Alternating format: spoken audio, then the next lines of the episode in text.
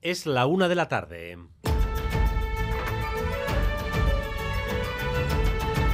Crónica de Euskadi con Dani Álvarez. A Rachaldeón, el nuevo gobierno de Pedro Sánchez está diseñado para frenar la ofensiva derechista y dialogar mucho, a todas horas, con los múltiples socios a los que hay que satisfacer. La que se inicia es una legislatura de alto perfil político y debemos contar con un equipo a la altura, un equipo de alto perfil político. Y va a priorizar el diálogo y la negociación, personas capaces de gestionar, pero también de llegar a acuerdos y de explicarlos públicamente. Un gobierno progresista como dique frente a una ultraderecha exaltada y multicolor para atender a las reclamaciones territoriales. En total, otros 22 ministerios. Madrid, Nerea Sarriegui. No hay reducción de carteras, continuarán siendo 22 con cuatro vicepresidentas en lugar de tres, 17 ministros socialistas entre los que hay solo cinco caras nuevas, una de ellas, la de la Navarra Elma Saiz, que será ministra de Seguridad Social. Sánchez, mantiene la confianza en la mayor parte de su equipo, repiten entre otros Fernando Grande Marlasca y Margarita Robles, y Sumar aguanta con la vicepresidencia de Yolanda Díaz y cinco ministerios de los que queda fuera Podemos. Finalmente, los morados no contarán con representación en esta nueva foto de la Moncloa. Enseguida hacemos un análisis del gobierno, del nuevo gobierno de Pedro Sánchez, pero antes... Atención también a esto. En Euskadi, Euskal Herria aumenta la presión en la recta final del debate de la ley de educación. Esta mañana, aquí en Radio Euskadi, Arnaldo Otegui ha anunciado que votarán no a la ley si no hay cambios en la cuestión de los modelos educativos. Si no se modifican determinadas cosas, votaremos en contra. A nosotros nos ha costado mucho hacer entender a nuestra comunidad cuáles eran las virtudes de esa ley. Lo hemos conseguido, teníamos un buen proyecto y al final en ese acuerdo se han introducido determinadas enmiendas que desde nuestro punto de vista no tienen mucho sentido porque desvirtúan el carácter de la ley, la naturaleza de la ley y los objetivos de la ley. Los próximos días se aventuran, por tanto, contactos a tres bandas, PNV, PSE y EH Bildu, para evitar que haya descuelgues entre los tres principales artífices de este texto, llamado, como saben, a facilitar la transición educativa en el país durante los próximos años.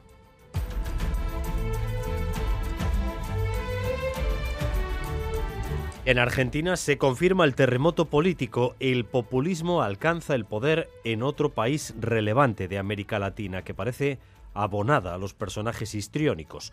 La victoria de Milei ha sido mucho más holgada de lo que se esperaba. Óscar Pérez. Inapelable, el candidato anarcocapitalista ha logrado el 55,7% de los votos, su rival peronista el 44,3%. La victoria de Milei ha sido tan rotunda que ha ganado en 21 de las 24 provincias, sacándole 3 millones de papeletas. Aupado por ese gran respaldo popular, Milei ha dicho esta madrugada que cumplirá lo prometido. Hoy empezamos a dar vuelta a la página de nuestra historia y volvemos a retomar el camino que nunca deberíamos haber perdido Hoy se termina el modelo empobrecedor del Estado. Hoy comienza la reconstrucción de Argentina, ha dicho Javier Milei. En las calles sus seguidores lo han celebrado hasta la madrugada. Es una felicidad increíble, la verdad. Es el fin de, de una decadencia que no se terminaba nunca. Que entra por una puerta, salen por la otra los ladrones y la gente... Milei va a asumir un gobierno con una tarea descomunal, acabar con la inflación del 142% y con la pobreza que afecta al 42% de los argentinos. Shakira actualiza su servicio de lavandería. Admite que defraudó a Hacienda y pagará una multa para evitar una condena de cárcel a Negoñi. Sí, incluso actualizando su discografía, podemos decir eso de que... porque Shakira factura y mucho eso le ha permitido pagar los 14 millones y medio de euros que le pedían las acusaciones. Además, ha tenido que reconocer el fraude fiscal ante el juez. Este el momento que seguro se viralizará en las próximas horas. ¿Usted reconoce los hechos y se conforma con las nuevas penas que le han sido solicitadas? Sí. Vestida con traje rosa chicle, melena suelta y gesto serio, Shakira ha dejado atrás sus alegatos de inocencia y ha reconocido, para evitar ir a juicio, que defraudó a Hacienda. Y la plataforma Primeran, la plataforma de streaming en euskera y contenidos vascos, alcanza una notable cifra de suscriptores. Ha superado ya los 50.000 y en poco más de dos meses. La primera plataforma de contenidos audiovisuales en euskera alcanza este registro desde su puesta en marcha el pasado 15 de septiembre. Ya saben que cada semana se estrenan ahí nuevos contenidos, cine, documentales, series de producción vasca e internacional y contenidos creados en exclusiva para la plataforma. Ya son más de 50.000 en Primeran. Y Cinexit, la muestra de cine y derechos humanos de Bilbao, comienza hoy su edición número 13. Toda esta semana se van a proyectar películas en los Golem de Azcuna Centro A, comenzando esta tarde por las películas chinas de Arancha Echevarría. La directora bilbaína estará tras la película en el coloquio programado. Octavio González es programador de Cinexit y nos explica el eje temático de esta edición. En esta edición de Cinexit abordamos la idea del hogar, de lo que este simboliza como derecho, como centro de identidad y de dignidad. Presentamos historias en las que contemplamos también las consecuencias del abandono forzoso de ese centro vital, el merodeo asustado por un mundo hostil, y vamos también con lo más destacado del deporte con César Pérez Gazolaz. Arrachaldeón, César. Don Dani. Altuna y su entorno saborean su cuarta chapela del 4 y medio y ganaban a P. Echeverría en el frontón Vizcaya. Se quedó de esa noche en una participación que no estuvo a la altura de lo que había sido todo su campeonato. Ahora pendientes del hombro de Altuna, si va a jugar o no el Parejas. Lo hará seguro cuando se va a incorporar cuando el torneo esté ya más avanzado. Comienza el Parejas este próximo viernes. En cesta, esta tarde se juega la cuarta jornada del Winter Series en el High de Guernica. Arbe Mancisidor, que se metieron en el torneo después de ganar el torneo previo contra Erquiega y John Ibarrucea. Y la selección de Euskadi Balomano Femenina va a tomar parte entre los días 24 y 26 de este mes en la Copa Internacional de este deporte que va a tener lugar en Verango, en Bilbo y en Gasteiz. Además de la presencia de Euskadi, de la Euskadi Selección, el torneo va a contar con la presencia también de las selecciones de Chile y también de Lituania. En cuanto al tiempo, ha llegado el cambio con lluvias, lluvias en todo caso débiles y eso sí, repartidas prácticamente por todo el territorio. Hacia el final del día, atención porque no se descarta que pueda darse también alguna tormenta. Las temperaturas han bajado notablemente y las máximas no van a pasar hoy de los 16 grados, que es ahora mismo lo que marcan los termómetros en Bayona y 15 en Bilbao, en Donostia y en Pamplona, 12 grados de temperatura en Vitoria-Gasteiz. Gracias un día más por elegir Radio Euskadi y Radio Vitoria para informarse. Raúl González y Jorge Ibáñez se encargan de la dirección técnica, María Cereceda de la coordinación. Crónica de Euskadi con Dani Álvarez. La una de la tarde y siete minutos. Empezamos esta crónica de Euskadi, hora y cuarto de información en directo para ustedes, hablando de la composición del nuevo gobierno de España, que ya se conoce. De nuevo, 22 ministras y ministros que van a tener varios cometidos a la vez y todo el tiempo. Por un lado, Sánchez quería que tuviera músculo político para resistir los puñetazos de la derecha en las Cortes y la ultraderecha en la calle. Por otro, necesitaba perfiles flexibles, dialogantes, porque tiene que satisfacer hasta a seis socios en todas las votaciones. Así que vamos con un análisis de este gobierno con Nerea Sarriegui. Nerea, en primer lugar, estamos ante un gobierno de política pura. Aquí no hay nada ni de independientes ni de técnicos. Sí, es la idea en la que más ha insistido el presidente en los escasos diez minutos de discurso en la Moncloa. Va a ser una legislatura de alto voltaje, de alto perfil político y hay que estar a la altura. La que se inicia es una legislatura de alto perfil político y debemos contar con un equipo a la altura, un equipo de alto perfil político. Y va a priorizar el diálogo y la negociación, personas capaces de gestionar, pero también de llegar a acuerdos y de explicarlos públicamente. Y Sánchez mira al partido. Asciende a la vicepresidencia María Jesús Montero, actual número dos del PSOE, una de las más contundentes en sus declaraciones cuando se trata de la derecha. Lo mismo ocurre con Félix Bolaños, un hombre con mucho peso en el Ejecutivo, cuya responsabilidad crece. Continúa siendo el encargado de las relaciones con las Cortes en una legislatura en la que habrá que negociar cada voto. También es ministro de la Presidencia y asume ahora la cartera de Justicia en un momento clave con la ley de amnistía a punto de comenzar a tramitarse en el Congreso. Y si hablamos de perfiles políticos, tenemos que hablar de una de las nuevas incorporaciones. Veo que los parlamentarios del Grupo Popular me reciben con alegría. Espero, espero que la Sánchez ha incluido en su equipo al exalcalde de Valladolid, Óscar Puente, será ministro de Transportes. Fue el encargado de defender la postura del PSOE en la investidura de Feijó. La portavoz del Gobierno será ahora la que hasta ahora era portavoz del PSOE, Pilar Alegría, que continúa en el Ministerio de Educación y suma la cartera de Deportes. Es de subrayar, Nerea, el hecho de que hay muy pocos cambios en el ala socialista del gobierno, mientras que en la parte de sumar son todos nuevos menos Yolanda Díaz. Sí, es otro de los mensajes que Sánchez envía con esta nueva estructura, que mantiene su confianza en la mayoría de sus ministros. Continúan 13, mantiene a sus dos vicepresidentas, Nadia Calviño y Teresa Rivera, y repiten en sus puestos Margarita Robles en defensa, José Manuel Álvarez en exteriores, Diana Morante en ciencia, Luis Planas en agricultura y Fernando Grande Marlasca en interior. Aguanta también, aunque en otro puesto, Isabel Rodríguez, que ya no será portavoz, ahora será ministra de Vivienda tenemos eh, más ganas, más determinación y entusiasmo que nunca. Quiero agradecer el compromiso de los que a partir de ahora van a conformar el nuevo gobierno de coalición progresista. Entran nueve nuevos ministros, entre ellos el expresidente canario Ángel Víctor Torres, que será el encargado de la política territorial y la memoria democrática, y otro exalcalde, en este caso de Barcelona, Jordi Hereu, que será ministro de Industria. Una sorpresa, la ministra de Igualdad, sustituyendo a Irene Montero, será Ana Redondo, concejala en el Ayuntamiento de Valladolid. En sumar, cinco ministerios. Trabajo para Yolanda Díaz, Sanidad para Mónica García, Cultura para el portavoz de la coalición Ernest Urtasun, Juventud e Infancia para la de Izquierda Unida Sirarrego y nos queda uno, Pablo Bustunduy, que será ministro de Derechos Sociales. Ninguno para Podemos.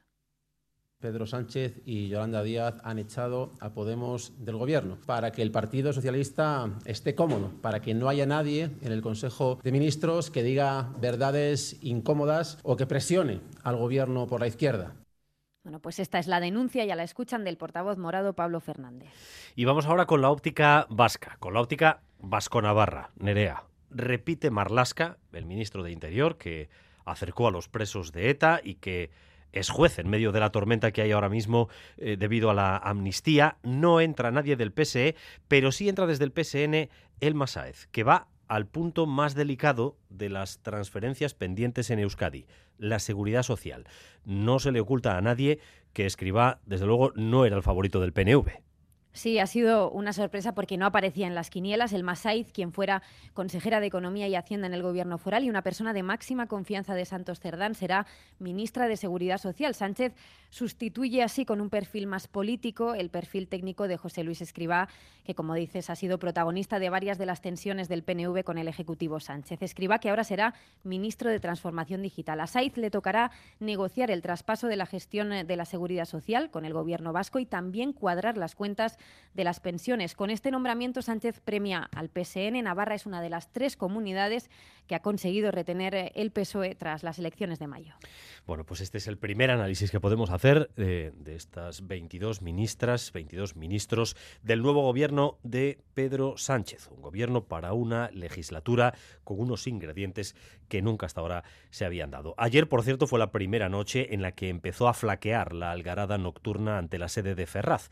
Veremos si es porque era jornada de descanso, porque era domingo, o es que ya decae la ofensiva en las, en las calles. En las declaraciones el PP está atacando la composición del gobierno, lo contrario sería noticia, y en el caso del presidente del PP vasco, además, con una crítica extendida a la mayoría de los diputados elegidos aquí por admitir una amnistía que, según Javier de Andrés, acaba con la igualdad. Xavi Segovia. Sí, el presidente popular vasco Javier de Andrés ha mostrado su sorpresa porque casi la totalidad de los diputados vascos, salvo los del PP, hayan apoyado la ley de amnistía. Critica que todos esos partidos se hayan convertido en la corte de Pedro Sánchez, siendo Euskadi la comunidad donde más apoyos ha tenido.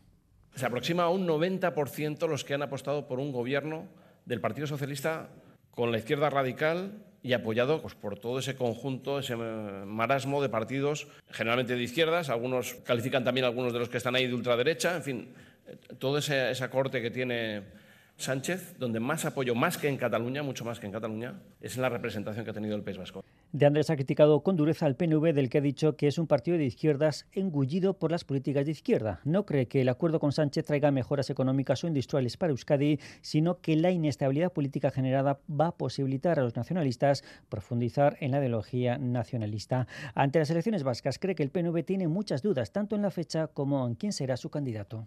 Yo no lo sé porque es que creo que el PNV tampoco lo sabe. Es que el PNV tiene muchas dudas. Creo que tiene muchas dudas sobre la fecha y sobre el candidato. Por eso no se saben a estas alturas. ¿no? A Bildu le pide que presente unas listas libres de condenados por terrorismo, algo que es básico. Respecto a los nuevos ministros, cree que Bolaños será el muro para defender la amnistía con la cartera de justicia y con Oscar Puente en transportes. Sánchez busca, dice, normalizar la radicalidad. Arnaldo Tegui admite que este gobierno tendrá que hacer orfebrería para evitar que los equilibrios constantes no le lleven a descarrilar.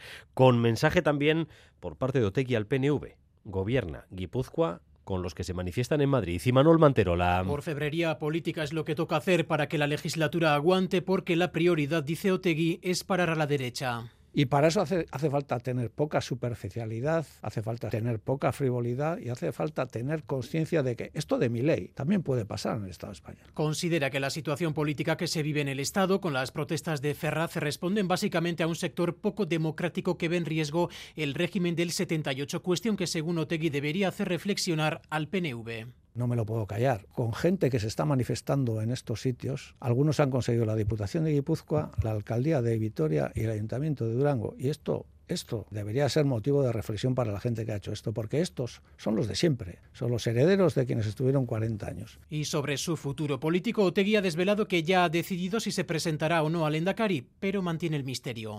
Por cierto, Otegui sobre la ley de educación, una ley en la que, como saben, EH Bildu ha sido no solo parte activa, sino cabeza tractora durante todo el proceso.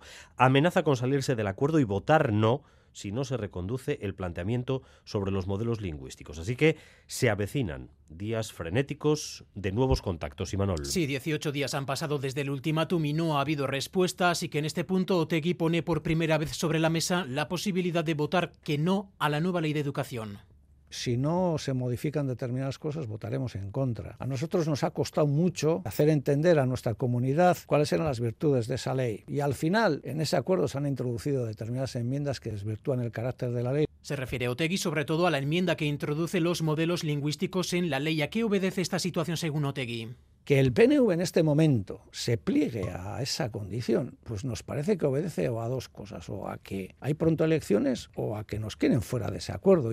La posibilidad de H. Bildu de votar en contra de la ley introduce más urgencia en el debate, así que no es descartable que haya nuevos contactos a tres con otras fórmulas que busquen volver a acercar a H. Bildu. En este sentido, hay que tener en cuenta que el ultimátum caduca mañana, que es cuando se debate en principio la enmienda de los modelos lingüísticos.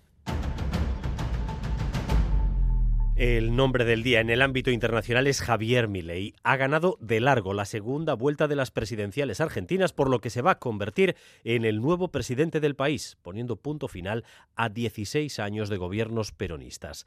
La extrema derecha que gobernó Brasil y los Estados Unidos regresa ahora en Argentina. Óscar Pérez. La de Milei ha sido una victoria rotunda. Por goleada ha conseguido 14 millones y medio de votos, el 55,7% de los sufragios por el 44,3% de masa. Le ha sacado 3 millones de votos a su rival y ha vencido en 21 de las, de las 24 provincias argentinas. Si atendemos a la diferencia con la primera vuelta, el candidato de extrema derecha ha sumado 6 millones y medio de votos más que el 22 de octubre, mientras el peronismo solo ha sumado 1,8 millones. En un feudo peronista, como es la provincia de Buenos Aires, Sergio Massa solo le ha sacado punto y medio a Milei.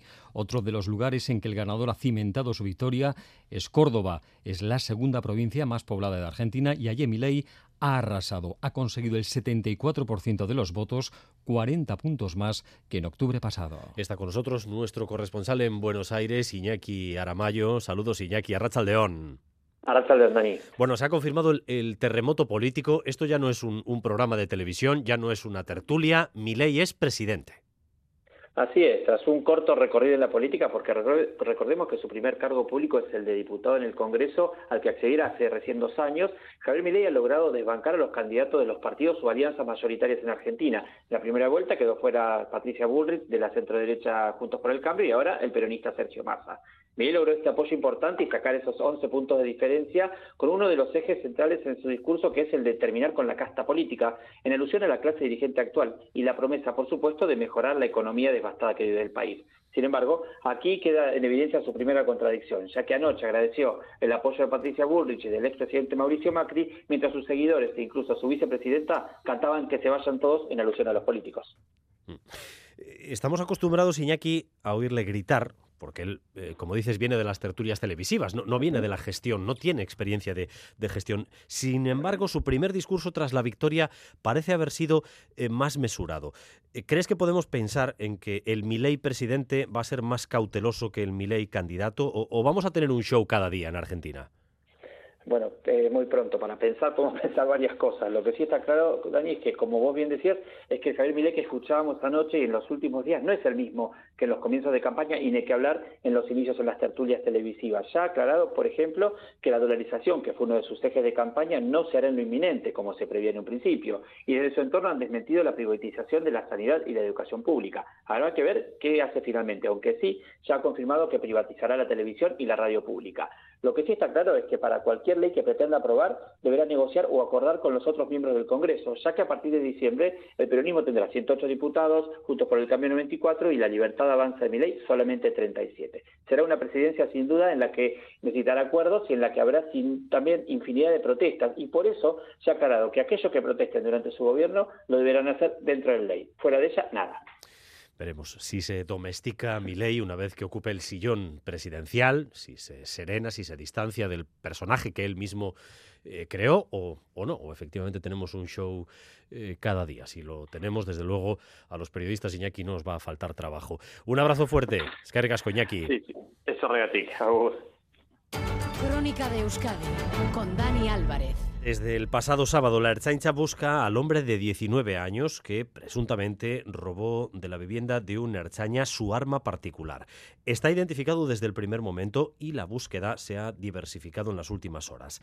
Las alarmas, como saben, han saltado especialmente porque sobre él pesaba un delito de violencia de género y su expareja es considerada una víctima de riesgo especial. Vamos con lo que hemos podido saber en las últimas horas con Natalia Serrano. Estamos ya en tercer día de dispositivo de búsqueda, aún a esta hora sin resultado. En un primer momento se peinaron diferentes zonas de Baracaldo, sobre todo las más boscosas. Allí ocurrieron los hechos, pero actualmente ya el dispositivo tiene en cuenta otros entornos familiares o de amistades que solía frecuentar este hombre de 19 años. En este caso, la operativa de la Erchancha. Además, tal y como adelantó aquí en Radio Euskadi el consejero Ercoreca, se ocupa también de dar protección a esa expareja, la de este hombre, que entre sus antecedentes penales tiene el de violencia de género. Su expareja es considerada además víctima de alto riesgo. El joven entró a través de una ventana a la vivienda de un agente en un bajo en Baracaldo el pasado sábado y presuntamente se hizo con una riñonera. En su interior había un arma, es el arma no reglamentaria, sino de uso particular de este agente de la Erchencha, apareció la bolsa entre unos arbustos, pero en el arma, por lo que se sospecha que esta está en su poder. La búsqueda prosigue, dispositivo en marcha. Y hoy ha comenzado el juicio por la muerte a golpes ante una discoteca donostierra del joven Santi Coca. El juicio ha comenzado con los principales testigos, entre ellos su propio hermano, que asistió allí mismo a la escena de la muerte de su hermano Santi. Aloña Veraza. Sí, Iker Coca, el hermano de la víctima, ha dicho que todo pasó muy rápido y que no, que no fue un todos contra todos, que fueron expresamente a por su hermano.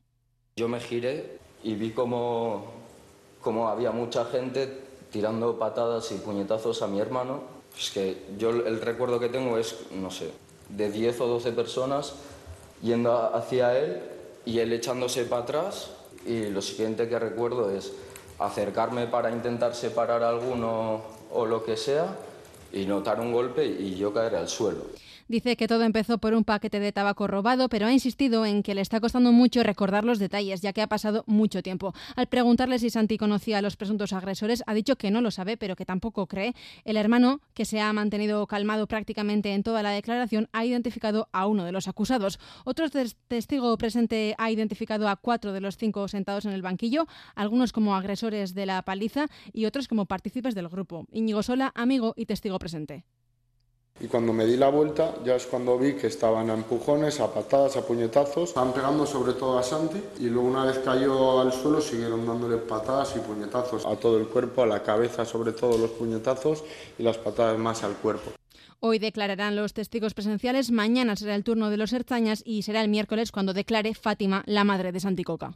La semana pasada veíamos salir a los gazatíes con doble nacionalidad española y palestina de la franja de Gaza. Están siendo repartidos por diversos albergues, entre ellos uno de Euskadi. Cuatro familias de las que huyen del horror en Gaza han llegado a albergues de Vizcaya y Guipúzcoa. Acaban de eh, dar una rueda de prensa para contar lo que están viviendo y escuchando sus palabras ha estado Xavier Madariaga. Arrachaldeón, Xavier. Arrachaldeón Bay, en una de esas ruedas de prensa de las que te dejan sin palabras, ha hablado Mohamed, solo él. El resto no se siente con fuerzas. Bajo las bombas dejan a sus seres más queridos. En mi caso particular, dejo a mi madre, que está intentando salir hoy también para que pudiera venir a España. Mohamed volvió un día del trabajo y vio cómo se había quedado sin barrio en la ciudad de Gaza. No reconocía mi zona, no tenía ningún edificio donde podía decir, ya estaba pasando cerca de mi casa y no conocía la zona. Entonces el barrio entero estaba, estaba por los suelos. Ahí es cuando vio que no había otra opción. Tocaba ir al sur de la franja, donde no conocía a casi nadie y nunca había estado. Aún así, se siente afortunado. Pensamos que somos de los afortunados, al menos que, están vivos, ¿no? Y que han podido tener algún sitio donde poder dormir y conseguir algo de agua para beber y, para lavarse y, y, y asearse, etc. Eh, mucha otra gente no puede tener ni eso. Hoy duermen en cama después de 40 días sin dormir en ella. Viven en un país del que casi no conocían nada. Sabían que Donostia es muy bonita y poco más. Toca hacer mucho papeleo, todo para darles un futuro mejor, un futuro a los más jóvenes. Claro que todos mis, hijos me dicen, nosotros vamos a estudiar en Gaza, a terminar nuestra carrera allí. Le digo, pero si no queda universidad, si no está, no está de pie, entonces nosotros, claro que tenemos el ojo de volver allí, pero primero que, que acabe eso y luego que veamos cuánto tiempo van a tardar en que eso sea habitable. Son realistas y saben que va para largo. Mohamed y los suyos sobre todo piden que paren las bombas para dejar de estar desdoblados entre esta vida que les toca empezar de cero y la de los seres queridos a los que temen perder. Y este próximo sábado se volverá a conmemorar el Día para la Erradicación de la Violencia contra las Mujeres.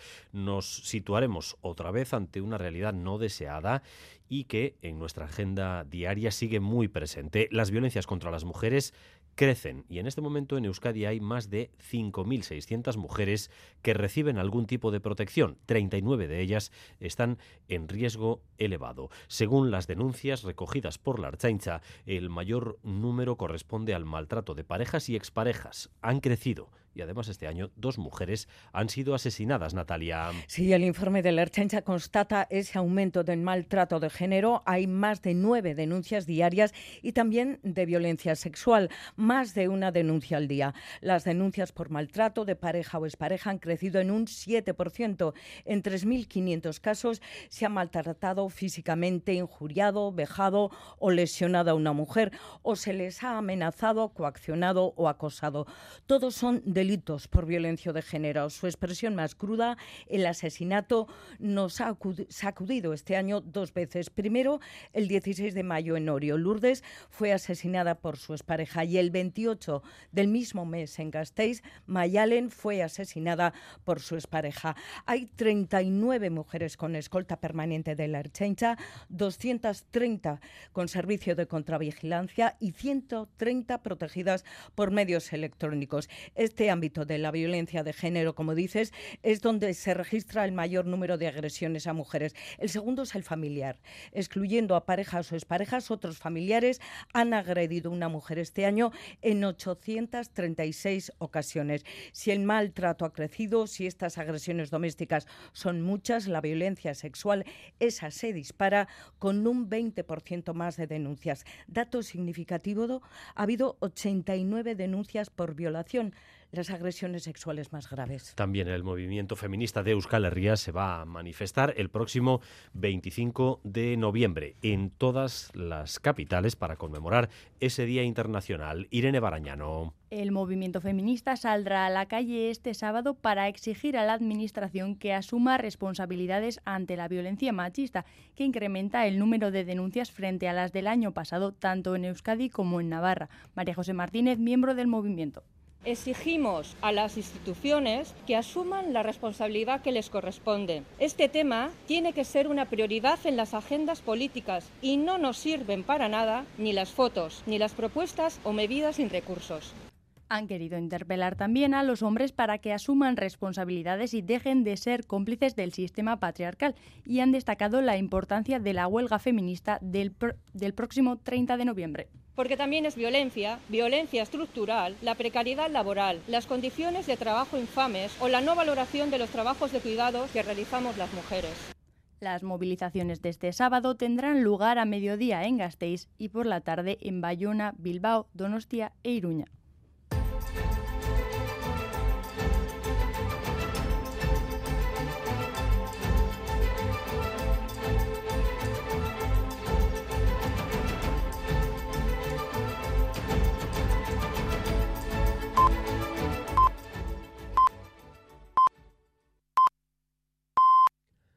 Es la una y media de la tarde. Continuamos en esta crónica de Euskadi.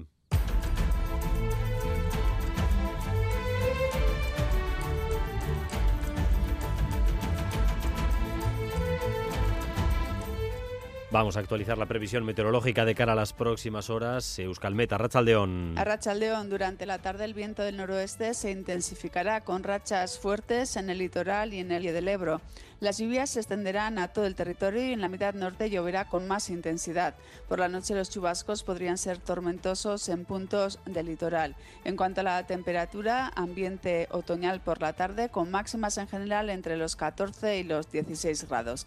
Y mañana descenderá todavía más la temperatura y la jornada será lluviosa, principalmente en la vertiente cantábrica, donde las precipitaciones serán abundantes. Y a partir de las 2 y cuarto, aquí en Radio Euskadi, quiero al día la información deportiva de la que vamos a subrayarles ya los principales titulares de este lunes con César Pérez Cazolaz. Adelante, César. Ahora, Dani, pues eh, Altuna saborea su cuarta chapela del 4 y medio, la séptima en todas las eh, modalidades. Ayer ganó a AP Echeverría en el frontón Vizcaya, el de Senoche no aguantó la presión y se quedó solo nueve tantos en su primera final de primera. Mañana en Bilbao se presenta el torneo de parejas que va a comenzar este viernes, día 24. Altuna ya dijo ayer que hasta que su hombro izquierdo no esté en condiciones no va a arriesgar lo más mínimo de cara a ese campeonato, así que se espera que se incorpore con el torneo ya avanzado. Joaquín Altuna. La cabeza la tengo bien, ahora quiero recuperar el, hombro y, bueno, a ver cómo estoy esta semana, pero bueno, lo que, quiero, lo que tengo claro es que ya voy a volver en el parejas cuando no tenga molestias y recuperado 100%. Domino de principio a fin una final donde fue muy superior a Pello Echeverría cierra su participación eh, más complicada en un eh, torneo del 4 y medio con esa final y con esa victoria en su octava final consecutiva, la cuarta chapela del 4 y medio. El subcampeón Pello Echeverría no estuvo a la altura, como decimos, no compitió como lo había hecho en todo el campeonato. Pello Echeverría. Tenía mucha ilusión puesta en este día, eh, con toda la gente que ha venido. bueno, no ha podido ser. Yo que me ha ganado porque se lo ha merecido. Pero bueno, te vas con la pena de, no haber hecho lo mismo que, que lo que venía haciendo el campeonato, ¿no? En esta punta, esta tarde se juega la cuarta jornada del Winter Series en el Highlight de Guernica. Arbe y Mancisidor, que se metían en este torneo después de ganar el torneo previo, van a jugar contra Ari Cherquiaga e Ibar Lucea, que ya suban un triunfo y que lideran este grupo B. Ari Cherquiaga. Ya nos han eh, ganado dos veces en los ensayos. Eh, y en los ensayos no nos dejábamos. Eh, y sabemos que esos ensayos nos han venido bien para no confiarnos. después del partido que ganamos te dije que si nos confiábamos eh, teníamos que darnos un toque en la cabeza, que teníamos que espabilarnos y ya nos ha pasado en los ensayos. Ahora en el partido a tope y a ver si empezamos bien. En fútbol, punto final a la racha de dos meses sin perder el. El equipo armeno caía ayer 2-1 en el campo del Oviedo derrota del equipo de Josep Echeverría que ganó 0-1, pero que al final vio como en la segunda parte se adelantaba el conjunto del Oviedo. Hizo Bautista su sexto gol y un gol del conjunto asturiano de penalti en 89 significó la derrota del conjunto de Eibar, dos meses después. Josep Echeverría. Bueno, yo creo que sobre todo el tema anímico cuando, cuando vas eh, perdiendo y consigues empatar, sobre todo en casa, con el, con el empuje de la gente, pues bueno, es lo que, lo que condiciona, ¿no? Nosotros hemos intentado pues bueno, ya te digo, fortalecer ese, ese medio campo para poder hacer daño por, por fuera, para, para bueno, obligar al, al Oviedo eh, tener que, defender hacia detrás, pero bueno, no, no ha podido ser, ¿no? Eh, también es verdad que cuando parecía que, tampoco pasaban muchas cosas en ninguna de las dos áreas, pues bueno, ha venido ese, esa jugada del penalti que, que al final pues ha decantado la balanza a favor del Oviedo. Por cierto que Gaby, el futbolista del Barça, ayer se rompió la rodilla derecha en un partido con España ante el conjunto de Georgia en Valladolid. Gaby que sufre una ruptura completa del cruzado en la rodilla derecha y también una lesión en el menisco. El futbolista del Barça se pierde lo que queda de temporada. Y en balomano, Benaveres se quedó muy cerca de la remontada, ganó por seis goles de renta cuando debían de ganar por siete. Fallaron dos penaltis en el último minuto el equipo de tierra y dicen adiós a Europa de la forma más cruel. Y en eh, golf, John Rand, golfista de Barrica, despide la temporada con un quinto puesto en el DP Championship de Subai. Sí, aún, aún no he pensado lo que es lo que toca el año que viene, pero te puedo decir más de lo mismo, ¿no? O sea, pues sí, seguir jugando bien, seguir jugando grandes, pues, eso, lo, lo, básico yo creo que lo, lo, lo adivinaríais todos. Y más eh, protagonistas del fin de semana, Novak Djokovic, el tenista serbio, que cierra el año con la victoria en las finales de la ATP, en la Copa de Maestros en Turín, y también el boxeador vizcaíno Oyer Ibarreche, que lograba la medalla de oro en Montenegro en el Campeonato de Europa de Sub-22.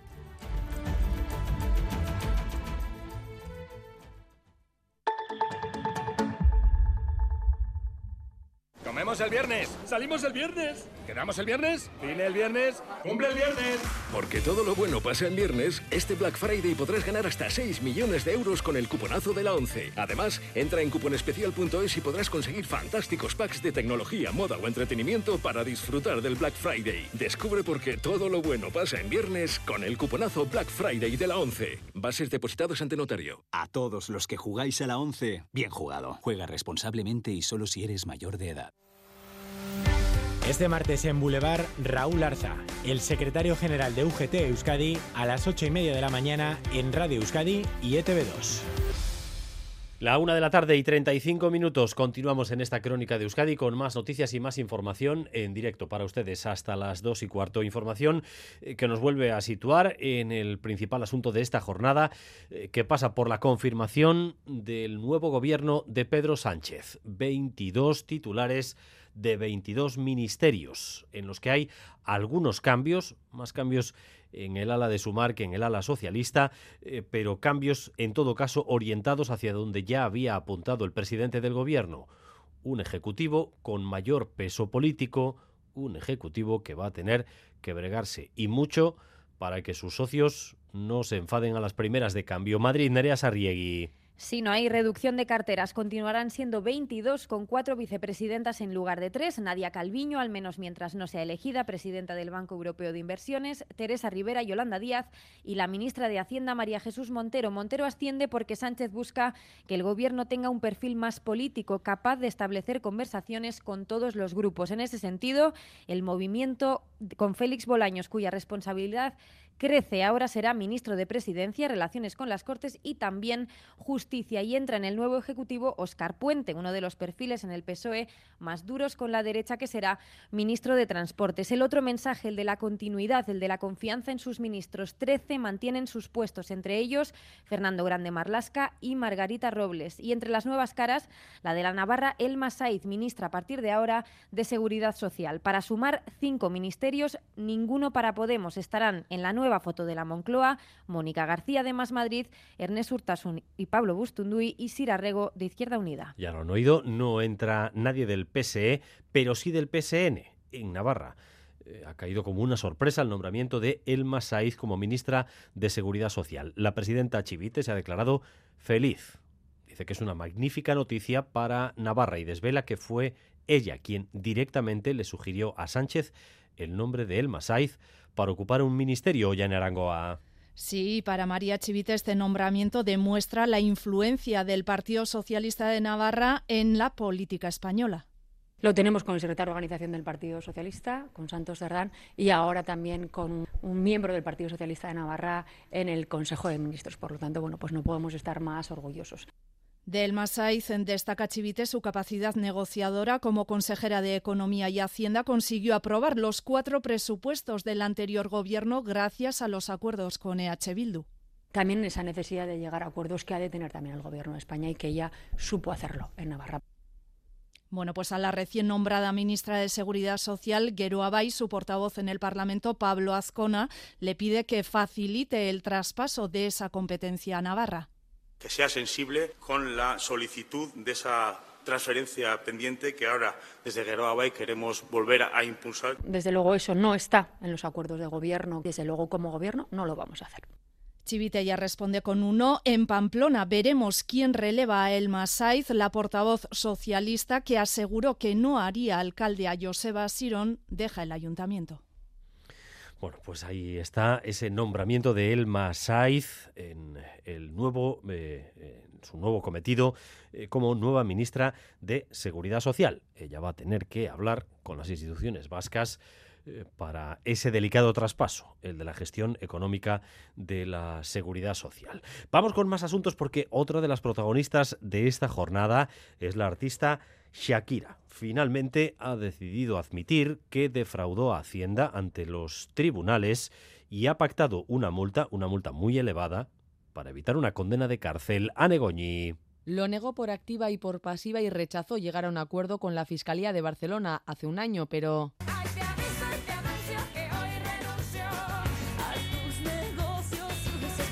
Finalmente ha tenido que tragarse sus palabras y reconocer frente al juez el fraude fiscal. ¿Usted reconoce los hechos y se conforma con las nuevas penas que le han sido solicitadas? Sí. Porque Shakira facturó y mucho. Las mujeres ya no lloran, las mujeres facturan. Entre 2012 y 2014, cuando según las acusaciones ya residía en Barcelona pero sin pagar impuestos. Ocho años de cárcel le pedían las acusaciones. Ahora con el acuerdo, pena mínima y pago de 14 millones y medio de euros. Su ruptura, su deuda, todo ha quedado atrás, pero plasmado como mejor sabe la colombiana con el tema junto a Bizarrap, reconocido mejor videoclip del año los Grammy Latino y por el que se dice que ganó 30 millones de euros. Sorry, baby, hace rato que yo ese gato. Una loba como yo Las personas mayores y los jóvenes también pueden ser amigos, así lo demuestra un experimento social que ha puesto en marcha el Ayuntamiento de Vitoria, juntando a personas de diferentes edades, pero con intereses y aficiones en común. Los resultados se han presentado hoy y son muy positivos, Rodrigo Manero. Sí, el Ayuntamiento de Vitoria hizo un llamamiento a personas de entre 15 y 100 años sin dar más pistas y junto a parejas de diferentes generaciones, culturas y orígenes para citas a ciegas. Hola, ¿cómo estás? Hola, ¿tú eres Rocío? Sí, un placer, encantada. Y yo también. Hola. Hola, buenas. O sea que tú te esperabas que fuese una chica como tú para poder andar de marcha. La idea era conectar a personas con los mismos gustos y aficiones, pero que raramente hubiesen coincidido en su vida diaria y enseguida surgieron las complicidades. A mí viajar me gusta muchísimo. Nos gusta la fotografía, nos gusta el teatro. ¿Has hecho teatro? En el TAE, ¿conoces? Yo también. ¿Estás en el TAE? Sí. Tengo la tablet y tengo eh, el móvil. La televisión la uso cada vez Estos menos encuentros se grabaron y se han recogido en un vídeo que se publica hoy y que demuestra que la amistad no tiene edad.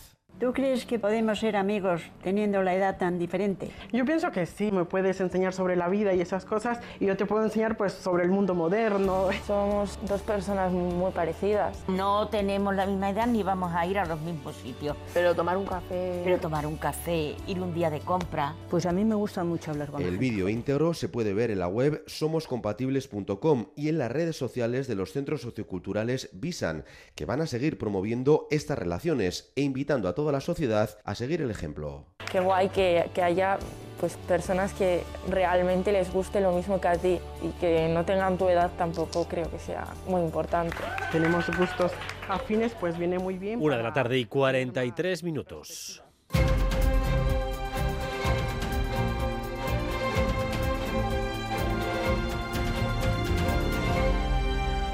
Volvemos sobre el otro gran protagonista de la jornada, que es el argentino Javier Milei. Ha ganado de largo la segunda vuelta de las elecciones presidenciales argentinas y con él la extrema derecha regresa al gobierno de uno de los grandes países de América Latina.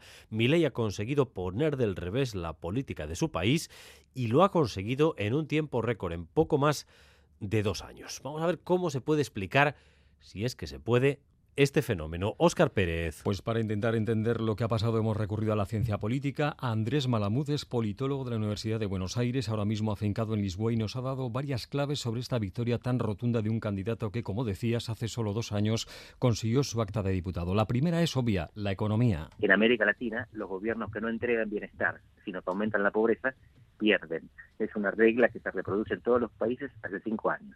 Lo sorprendente hubiera sido que el ministro de Economía de esta economía quebrada ganase la elección. No hay gobierno que resista una inflación del 140% y una pobreza de más del 40%. Segunda clave, la división en la oposición, que le ha permitido a Milei hacerse un hueco como alternativa. Y tercera, el uso de las redes sociales por el equipo de Milei. Es el uso de las redes sociales, sobre todo TikTok, y la capacidad que tuvo de empatizar con el pueblo sufriente. Así como Bolsonaro se manejaba con WhatsApp y Trump con Twitter, él se manejó por TikTok llegando a los jóvenes. Él tuvo acceso al voto joven y al voto pobre. Entró en el electorado peronista. Consiguió hacer excelentes elecciones y ganar en algunos distritos donde el peronismo nunca perdía. Y esto lo hace sobre todo porque capturó la, la imaginación de los jóvenes, principalmente varones, que se sienten maltratados por el sistema. Gracias a todo ello, Milei ha calado en buena parte del electorado, en especial el más joven, pero para ser presidente le hacía falta algo más. Y eso se lo han acabado dando desde el centro derecha Macri y Bullrich cuando han pedido el voto para él. No estaba claro si Milei era un candidato votable por toda la campaña de miedo que se hizo en contra de él. Parecía el defensor de la dictadura y tiene gente que la defiende en sus equipos. Parecía alguien que iba a quitar todos los derechos. Macri, al ofrecer el apoyo, habilita a sus votantes a que transfieran su lealtad. El politólogo no descarta que la debilidad de Milei en el Congreso, con solo 35 diputados y 7 senadores, pueda acabar provocando que no complete toda la legislatura. Por cierto, que Milei ha arrasado entre los argentinos residentes en España. Hay 110.000 argentinos censados, ha votado una décima parte y el 70% lo han hecho por Milei. Bueno, pues ya lo han oído. Milei, nuevo presidente de Argentina, sin apenas experiencia en las instituciones. Poco más de dos años como diputado lleva eh, este personaje, según nos relataba hace unos minutos nuestro corresponsal en Buenos Aires, Iñaki Aramayo. Ya ven que últimamente le hemos cogido el gusto eh, a votar a personajes que manejan muy bien las redes sociales, pero que de gestión más bien saben poco. Eh, son interesantes también, Óscar, los posicionamientos que han tomado los gobiernos de otros países ante la victoria de Milei. Pues sí, los hay que han felicitado de forma efusiva a Milei. Es el caso de Donald Trump o el brasileño Jair Bolsonaro y también la candidata de la oposición venezolana María Corina Machado. Felicitación también de la mayoría de gobiernos conservadores de Latinoamérica, de la formación española Vox, de Volodymyr Zelensky, el presidente de Ucrania, que ha felicitado a Milei y ha agradecido su clara postura de apoyo a Kiev. Menos efusivo ha sido el chileno Gabriel Boric, que ha felicitado a Milei, sí, pero no, como decimos, con alaracas, mientras el colombiano Gustavo Petro ha lamentado que la extrema derecha se haya hecho con la presidencia de Argentina. Y aunque no es jefe de gobierno ni presidente, tiene poder, es también relevante que Elon Musk haya dicho que con Milei hay prosperidad para Argentina. Qué raro que no estuviera Elon Musk también en este ajo. Eh, ¿Cómo puede afectar este terremoto político a la relación entre Euskadi y Argentina? Dos países muy unidos, con vínculos muy potentes desde hace eh, décadas. De entrada podemos decir que esa relación eh, es más social que económica, Óscar. Pues sí, en Argentina viven muchos descendientes de migrantes vascos y se concentra la mayor red de euskalecheas del mundo, pero las relaciones comerciales podemos decir eh, que son bastante limitadas. Rodrigo, cuéntanos. Sí, se calcula que el 10% de los argentinos llevan un apellido de origen vasco, cerca de 4 millones de personas. Los datos culturales y familiares se mantienen y el país alberga 80 euskalecheas esto es la mayor red de estos centros en todo el mundo. La Agencia de Internacionalización del Gobierno Vasco también tiene allí una oficina, aunque las relaciones comerciales no terminan de despegar. Euskadi vende a Argentina bienes por valor de 96 millones de euros, el 0,3% del total de nuestras exportaciones, sobre todo productos metálicos y electrónicos, y ocupan el, el puesto número 44 en el ranking global.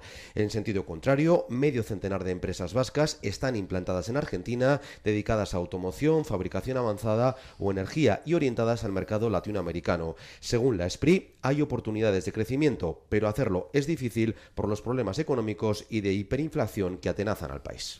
Bueno, pues eh, esas son las claves económicas que pueden vincular eh, o que vinculan todavía en el presente a nuestro país con Argentina. Y hay que seguir eh, prestando atención a Gaza, Oscar, porque allí vuelve a ser noticia un ataque del ejército israelí sobre un hospital. Sí, esta vez no es el de Al-Sifa, sino el indonesio. Hay más de una decena de víctimas también hoy. Junto a las consecuencias de ese nuevo ataque sobre un hospital, la noticia que sigue esperándose allí, pero que no acaba de producirse, es el acuerdo que pueda suponer la liberación de algunos de los rehenes que tiene jamás. Corresponsal Iñaki y estarán a Racha León. A Racha León, solo quedan diferencias menores para alcanzar el primer acuerdo para un alto el fuego en Gaza entre Israel y Hamas. Qatar es el principal mediador y afirma que quedan por solucionar problemas logísticos. Estas son las diferencias menores a las que aluden las autoridades de Doha, que son los grandes mediadores en el conflicto. Los islamistas estarían dispuestos a liberar a decenas de rehenes a cambio de un alto el fuego de cinco días, según desvelan medios como The Washington Post. También se contempla la entrada de más ayuda y de combustible por el paso de Rafah, pero Israel no accede a la liberación de prisioneros palestinos de seguridad. Mientras se espera ese primer alto del fuego, la guerra sigue y en las últimas horas el hospital de Indonesia es el objetivo de Israel. Es el último centro médico operativo en el norte de Gaza y está rodeado por tanques. En el sur, en Rafah, Jordania ha podido despegar esta mañana un hospital de campaña con 180 médicos y enfermeras. Y una cosa más, Oscar, porque uno de los gurús de la inteligencia artificial que había sido despedido este fin de semana ha fichado ahora por Microsoft. Sí, Bill Gates se lleva a Sam Altman hasta el viernes CEO de OpenAI, la empresa que desarrolló ChatGPT. Altman se incorpora junto a parte de su equipo al gigante tecnológico para dirigir nuevos proyectos de investigación avanzada en materia de inteligencia artificial, según ha asegurado la compañía. Microsoft, por cierto, también participa en OpenAI. Varios medios estadounidenses han asegurado en las últimas horas que la decisión de OpenAI de Sara Alman ha estado impulsada por un grupo de ejecutivos partidarios de contener el potencial de la inteligencia artificial para que no pueda llegar a suponer una amenaza para la humanidad en el futuro.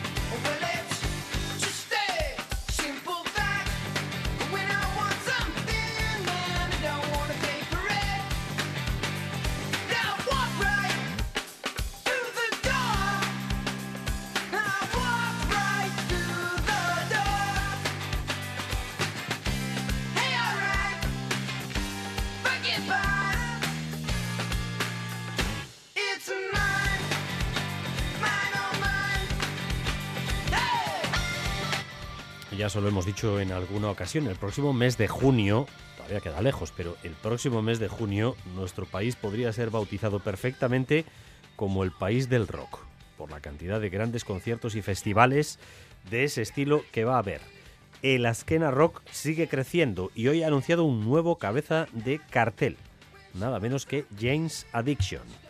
Galder Pérez, Arrachaldeón. Arrachaldeón, Dani. Y te mola, ¿no? Porque te, he visto disfrutando. Bueno, es que es, un grupo al que no hemos tenido la oportunidad de ver demasiadas veces en directo. Exacto. un grupo que marcó los 90. Totalmente, de, los 90. Eh, se formaban a finales de los 80, pero lo petaron eh, en los 90. Patrick Farrell y su banda. Banda que se ha ido cambiando, ha ido cambiando durante el tiempo. Ahora va a venir la formación original aquí, a la esquena y demás. Así que hay muchísimas ganas para ver a James Addiction, que se suman ya pues, aquellos nombres que, dimos hace poquito, Queen of the Stone Age, Sheryl Crow, Art de Bogotá y demás, esa larga lista. Pero hay otros nombres también que se han anunciado pues hace menos de, de una hora, Dani, como por ejemplo Tarkey, la asociación del Riff, proyecto encabezado por Carlos Tarque. También Psychedelic Porn Crumpets, una de las bandas potentes de la escena rockera australiana. Los canadienses también de Black Hallows, que interpretarán en directo The, Violent Years el álbum, eh, bueno, pues con, el que se dieron a conocer ahí en la escena punkera, así que es 20-21 de junio y como bien dices Dani, pues todo el mes de junio, el mes de la primavera y verano, va a ser rock puro en nuestro país.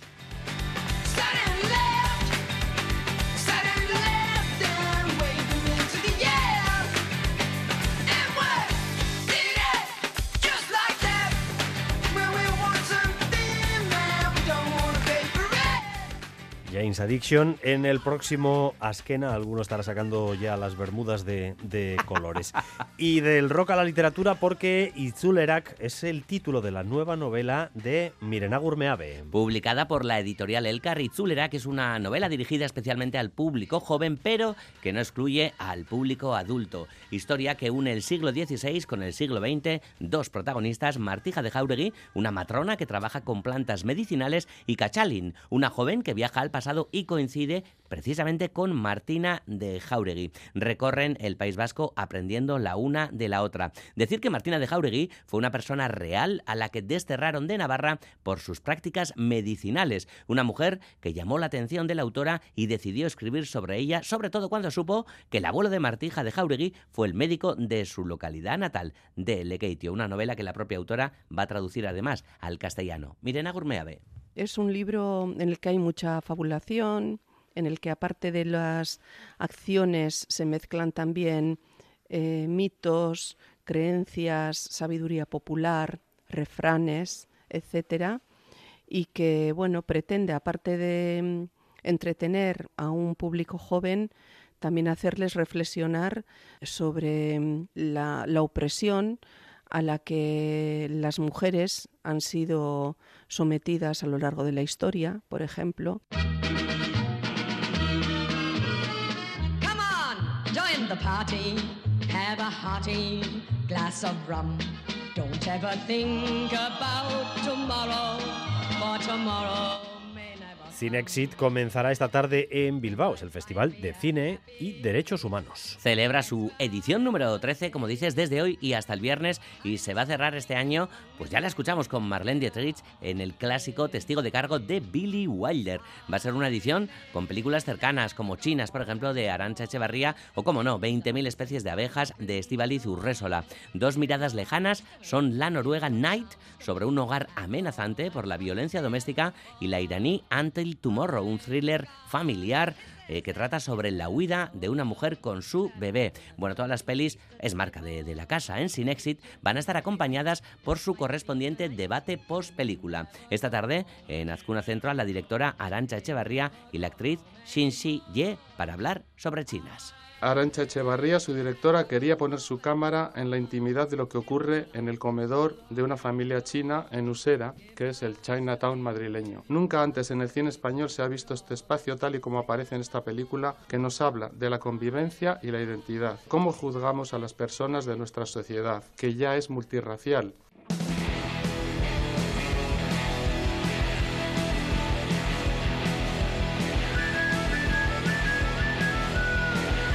Más literatura y más temas sociales con el álbum ilustrado Puta Gorda, obra ganadora del concurso Perú Abarca que organizan el Ayuntamiento de Marquina Xemein y la editorial Erein. Se trata de una narración escrita por Yolanda Larreategui que ha ilustrado Elena Azcarra Gaurizar y que denuncia la gordofobia enraizada en la sociedad. Las autoras del libro han querido expresar el dolor de una persona que ha sufrido gordofobia desde niña, transmitiendo cómo a lo largo de los años esa discriminación ha ido erosionando su autoestima hasta el punto de que siente vergüenza, incluso siente asco por su propio cuerpo.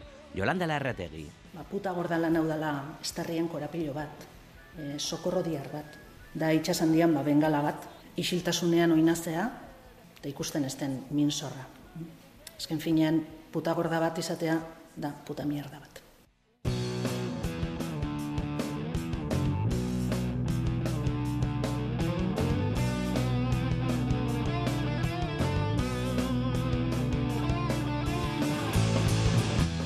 Y volvemos con el rock, en este caso en Araba, y es que la sala Gel Dorado publica un libro de fotografías de los conciertos celebrados con motivo del vigésimo aniversario de su apertura. Dos conocidos fotógrafos musicales inmortalizaron con sus cámaras algunos de esos momentazos entre finales del año pasado y principios de este. El sornocharra, John Usual y el escocés Stuart MacDonald, ambos afincados en Gasteiz, muestran en su libro 130 fotografías. El libro recoge retratos de, de músicos antes de salir a los conciertos, como no, también También las instantáneas captan toda la fuerza de las bandas durante sus directos. Juan Uriarte, de la sala Gel Dorado, explica cómo se han repartido el trabajo entre los dos fotógrafos. Es el tercer libro que editamos en Gel Dorado, los dos anteriores fueron únicamente de, retratos y en este quería contar también con Stuart, porque John es un magnífico retratista, pero Stuart sí que es un cazador de imágenes de directo, también le requieren en muchos festivales. Así teníamos las dos partes, ¿no? El retrato del músico en cercanía, que John le saca, en un retrato les consigue sacar cosas que algunos detectan, otros no. Y también pues tener la, la imagen de la foto en directo de, de Stuart. Aire, que me falta un aire al ver tu mirada.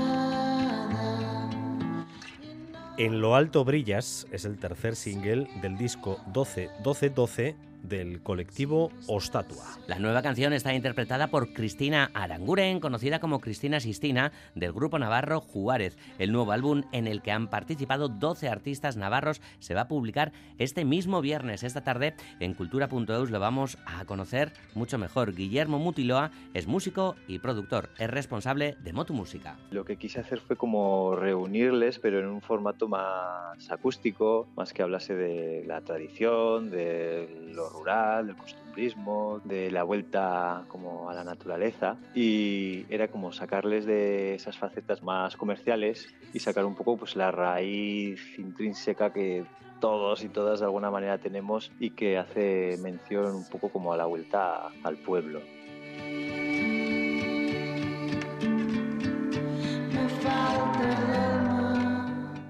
Y a las 3 y 5, más cultura, más creación en cultura.eus con Galder Pérez. Gerarte Galder. Gerarte Dani.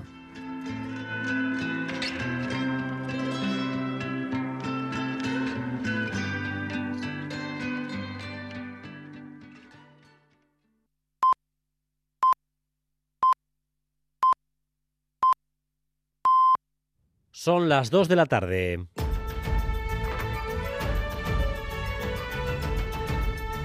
De Euskadi con Dani Álvarez. Gracias por continuar en nuestra compañía, gracias un día más por elegir Radio Euskadi y Radio Vitoria para informarse. Durante los próximos 15 minutos vamos a tratar de resumir para ustedes lo esencial de la información de esta jornada del lunes 20 de noviembre, el día en el que hemos conocido la composición del nuevo gobierno de España. De nuevo, 22 ministras y ministros con varios cometidos a la vez y todo el tiempo. Por un lado, Pedro Sánchez quería que tuviera músculo político para resistir los puñetazos que le van a dar la derecha en las Cortes y la ultraderecha en las calles. Y por otro, necesitaba perfiles dialogantes, flexibles, porque tiene que satisfacer nada menos que a seis socios en todas las votaciones. Así que vamos con un análisis de este gobierno. En primer lugar, se ve con claridad que se trata de un gobierno de política pura y dura. Nada de independientes, nada de técnicos, políticos 100%. Madrid, Nerea Sarriegui. 22 ministerios y 4 vicepresidencias, 12 mujeres y 10 hombres. Un ejecutivo que mantiene sus números y que aumenta en perfiles políticos. La que se inicia es una legislatura de alto perfil político y debemos contar con un equipo a la altura, un equipo de alto perfil político. Y va a priorizar el diálogo y la negociación, personas capaces de gestionar, pero también de llegar a acuerdos y de explicarlos públicamente. Es el mensaje principal que Pedro Sánchez traslada con estos cambios. Asciende a la vicepresidencia junto a Nadia Calviño, Teresa Rivera y Yolanda Díaz, a la ministra de Hacienda María Jesús Montero, número 2 del PSOE, y carga la mochila de Félix Bolaños. Además de las relaciones con los partidos, se encargará también de la cartera de justicia en un momento clave, con la ley de amnistía a punto de comenzar su camino en el Congreso. Otro perfil político nuevo, el de Óscar López, exalcalde de Valladolid, uno de los más contundentes en el PSOE con la derecha, que será ministro de En el ala socialista, las caras nuevas tienen marcado acento local. Ana Redondo, concejala del Ayuntamiento de Valladolid, sustituirá a Irene Montero en Igualdad y el exalcalde de Barcelona, Jordi Eureu, será ministro de Industria. Un equipo que conjuga renovación con permanencia, experiencia con juventud, para dotar de estabilidad al país Experiencia, decía Sánchez, es el segundo mensaje. Premia el trabajo de la mayoría de sus ministros. Repiten Fernando Grande Marlasca en interior, Margarita Robles en defensa o José Manuel Álvarez en exteriores. Aguantan Isabel Rodríguez, ahora en vivienda, aunque pierde la portavocía que asumirá Pilar Alegría, ministra de Educación y Deportes y hasta ahora portavoz del PSOE. Y en sumar, Yolanda Díaz mantiene cinco ministerios, el suyo, el de Trabajo, pero además Sanidad para Mónica García, Cultura para Ernest Urtasun, Juventud para Sira Rego y Derechos Sociales para Pablo Bustundu y ninguno para Podemos. Pedro Sánchez y Yolanda Díaz han echado a Podemos del gobierno para que el Partido Socialista esté cómodo, para que no haya nadie en el Consejo de Ministros que diga verdades incómodas o que presione al gobierno por la izquierda. Pablo Fernández, que ha preferido no aclarar si ahora sus cinco votos en el Congreso serán independientes óptica vasco-navarra de este gobierno. Vemos que repite Marlasca, el ministro de Interior, que acercó a los presos y que es juez en medio de la tormenta de la amnistía. Vemos también que no entra nadie del PSE, pero sí el Masai desde el PSN, que va además al punto más delicado de las transferencias pendientes en Euskadi, la seguridad social. No se le oculta a nadie, Nerea que escriba no era precisamente el favorito del PNV. Sí, no aparecía en las quinielas, pero el Masaiz, portavoz del PSN en el Ayuntamiento de Pamplona y exconsejera de Economía y Hacienda en el Gobierno foral, será ministra de Seguridad Social. Sánchez sustituye así una, persona de máxima confianza de Santos Cerdán, un perfil más político, el perfil técnico de José Luis Escribá, protagonista de varias de las tensiones entre el PNV y el Ejecutivo Sánchez. Escribá, que sigue, ahora será ministro de Transformación Digital. A Saiz le tocará negociar el traspaso de la gestión de la seguridad social con el gobierno vasco y también cuadrar las cuentas de las pensiones. Con este nombramiento, Sánchez premia al PSN. Navarra es una de las tres comunidades que retuvo el PSOE tras las elecciones de mayo. Y ahora que, pues mañana a las nueve y media, jura o promesa de todos los ministros ante el rey en la zarzuela y después intercambio de carteras. Dos de la tarde y cuatro minutos. Ese es el nuevo gobierno de Pedro Sánchez para los próximos cuatro años. Un gobierno que, según decía aquí mismo en Radio Euskadi esta mañana Arnaldo Otegui, va a tener que hacer orfebrería. Y para eso hace, falta tener poca superficialidad, hace falta tener poca frivolidad y hace falta tener conciencia de que esto de mi ley también puede pasar en el Estado español. No me lo puedo callar. Con gente que se está manifestando en estos sitios, algunos han conseguido la Diputación de Guipúzcoa, la Alcaldía de Vitoria y el Ayuntamiento de Durango. Y esto, esto debería ser motivo de reflexión para la gente que ha hecho esto. También lo han oído con mensaje adosado al Partido Nacionalista Vasco y también al Partido Socialista de Euskadi. En el caso del Partido Popular, el presidente en Euskadi, Javier de Andrés, eh, dice que le sorprende que en Euskadi tenga tanto predicamento el gobierno de Pedro Sánchez. Se aproxima a un 90% los que han apostado por un gobierno del Partido Socialista con la izquierda radical y apoyado pues, por todo ese conjunto, ese marasmo de partidos, generalmente de izquierdas, algunos califican también algunos de los que están ahí de ultraderecha, en fin, toda esa, esa corte que tiene Sánchez, donde más apoyo, más que en Cataluña, mucho más que en Cataluña, es en la representación que ha tenido el País Vasco.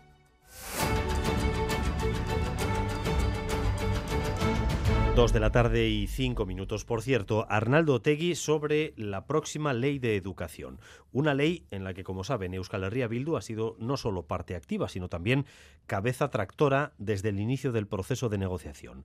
Otegui amenaza con salirse del acuerdo y votar finalmente que no si no se reconduce el planteamiento sobre los modelos lingüísticos. Se avecinan, por tanto, días frenéticos otra vez de Contactos a tres y Manuel Manterola. 18 días han pasado desde el ultimátum y no ha habido respuesta. En este punto, Otegui pone por primera vez sobre la mesa la posibilidad de votar que no a la nueva ley de educación. Si no se modifican determinadas cosas, votaremos en contra. A nosotros nos ha costado mucho hacer entender a nuestra comunidad cuáles eran las virtudes de esa ley. Y al final, en ese acuerdo se han introducido determinadas enmiendas que desvirtúan el carácter de la ley. Se refiere a Otegui sobre todo a la enmienda que introduce los modelos lingüísticos en la ley a que obedece esta situación según Otegui. Que el PNV en este momento se pliegue a esa condición, pues nos parece que obedece a dos cosas, o a que hay pronto elecciones o a que nos quieren fuera de ese acuerdo. La posibilidad de EH Bildu de votar en contra de la ley introduce más urgencia en el debate, así que no es descartable que haya nuevos contactos a tres con otras fórmulas que busquen volver a acercar a EH Bildu. En este sentido hay que tener en cuenta que el ultimátum caduca mañana, que es cuando se debate en principio la enmienda de los modelos lingüísticos. Dos de la tarde y siete minutos. El nombre del día en el ámbito internacional es Javier Milei. Ha ganado de largo la segunda vuelta de las presidenciales argentinas, así que se va a convertir en el nuevo presidente del país se ponen, por tanto, punto final a 16 años de gobiernos peronistas. La extrema derecha, que ya gobernó en Brasil o en los Estados Unidos, regresa ahora en Argentina. Óscar Pérez. Ha sido inapelable. El candidato anarcocapitalista ha logrado el 55,7% de los votos, su rival peronista el 44,3%. La victoria de Milei ha sido tan rotunda que ha ganado en 21 de las 24 provincias argentinas, sacándole 3 millones de papeletas a Sergio Massa. Aupado por ese gran respaldo popular, Milei ha dicho esta madrugada que va a cumplir lo prometido. Hoy empezamos a dar vuelta a la página de nuestra historia y volvemos a retomar el camino que nunca deberíamos haber perdido. Hoy se termina el modelo empobrecedor del Estado omnipresente, que solo Hoy comienza la reconstrucción de Argentina, ha dicho Javier Milei. La pésima gestión económica del peronismo le ha llevado al poder y un gran manejo de las redes sociales. Andrés Malamud es politólogo argentino. es el uso de las redes sociales, sobre todo TikTok, y la capacidad que tuvo de empatizar con el pueblo sufriente. Así como Bolsonaro se manejaba con WhatsApp y Trump con Twitter, él se manejó por TikTok llegando a los jóvenes. Él tuvo acceso al voto joven y al voto pobre. Entró en el electorado peronista. Consiguió hacer excelentes elecciones y ganar en algunos distritos donde el peronismo nunca perdía. Habrá que ver hasta dónde puede cumplir con sus promesas, como dolarizar la economía o acabar con el Banco Central argentino cuando no tiene más que 35 diputados y 6 senadores en el Congreso de Argentina.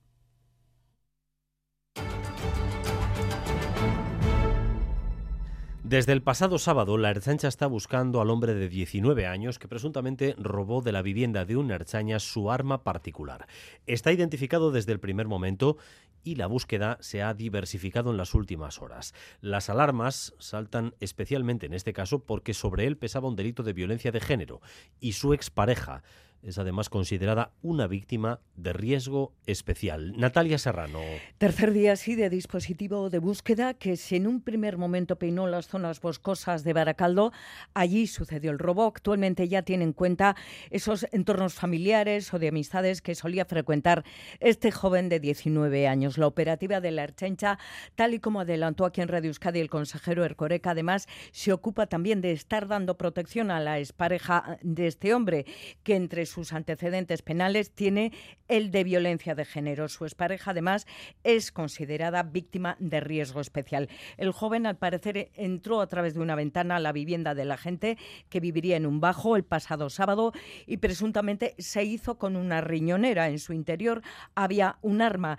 Es el arma no reglamentaria de este agente, sino de uso particular. Apareció la bolsa entre unos arbustos, pero no esa pistola, por lo que la sospecha es que está en poder del joven. Y en Donostia ha comenzado hoy el juicio por la muerte de Santi Coca, una muerte que se produjo, como recordarán ustedes, a golpes en medio de una paliza ante una discoteca donostiarra. El juicio ha comenzado con los principales testigos, entre ellos su propio hermano, su hermano que asistió allí mismo a la escena de la muerte de Santi Aloña Veraza. Iker Coca, el hermano de la víctima, ha dicho que todo pasó muy rápido y que no fue un todos contra todos, que fueron expresamente a por su hermano. Yo me giré y vi como había mucha gente tirando patadas y puñetazos a mi hermano. Yo el recuerdo que tengo es, no sé, de 10 o 12 personas yendo hacia él y él echándose para atrás y lo siguiente que recuerdo es acercarme para intentar separar a alguno o lo que sea y notar un golpe y yo caer al suelo. Dice que todo comenzó por un paquete de tabaco robado, pero ha insistido en que le está costando mucho recordar los detalles, ya que ha pasado mucho tiempo. Al preguntarle si Santi conocía a los presuntos agresores, ha dicho que no lo sabe, pero que tampoco cree.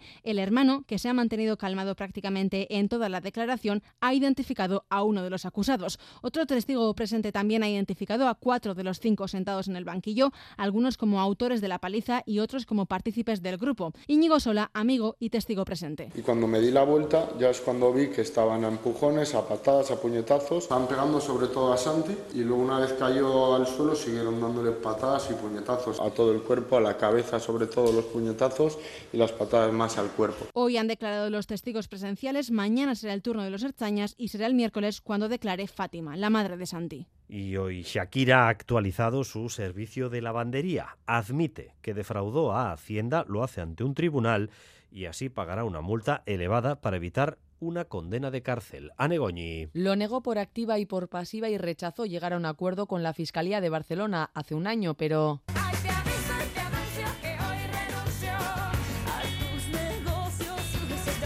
Finalmente ha tenido que tragarse sus palabras y reconocer frente al juez el fraude fiscal. ¿Usted reconoce los hechos y se conforma con las nuevas penas que le han sido solicitadas?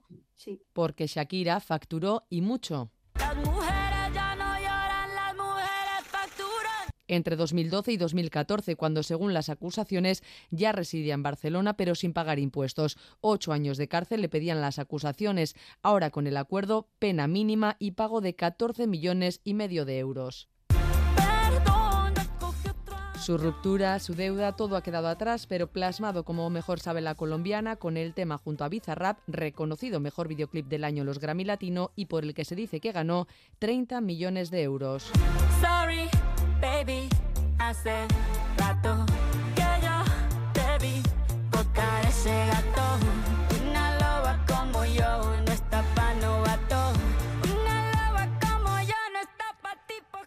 2 de la tarde y 13 minutos, recta final de edición con la previsión del tiempo para las próximas horas. Ya han visto que ha llegado el cambio, que ha llegado de nuevo la lluvia. Euskalmet, Arrachaldeón. A Rachaldeón, durante la tarde el viento del noroeste se intensificará con rachas fuertes en el litoral y en el del Ebro.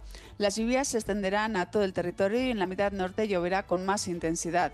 Por la noche los chubascos podrían ser tormentosos en puntos del litoral. En cuanto a la temperatura, ambiente otoñal por la tarde con máximas en general entre los 14 y los 16 grados. Y mañana descenderá todavía más la temperatura y la jornada será lluviosa, principalmente en la vertiente cantábrica, donde las precipitaciones serán abundantes. Hasta aquí esta crónica de Euskadi, hora y cuarto de información en directo para ustedes. Información que continúa en nuestra emisora cada hora en punto y a partir de las 7 en Gambara con Arancha García y Miriam Duque. Raúl González y Jorge Ibáñez han estado en la dirección técnica, María Cereceda en la coordinación. Esteriquez, Zaindu Escarricasco. Crónica de Euskadi con Dani Álvarez.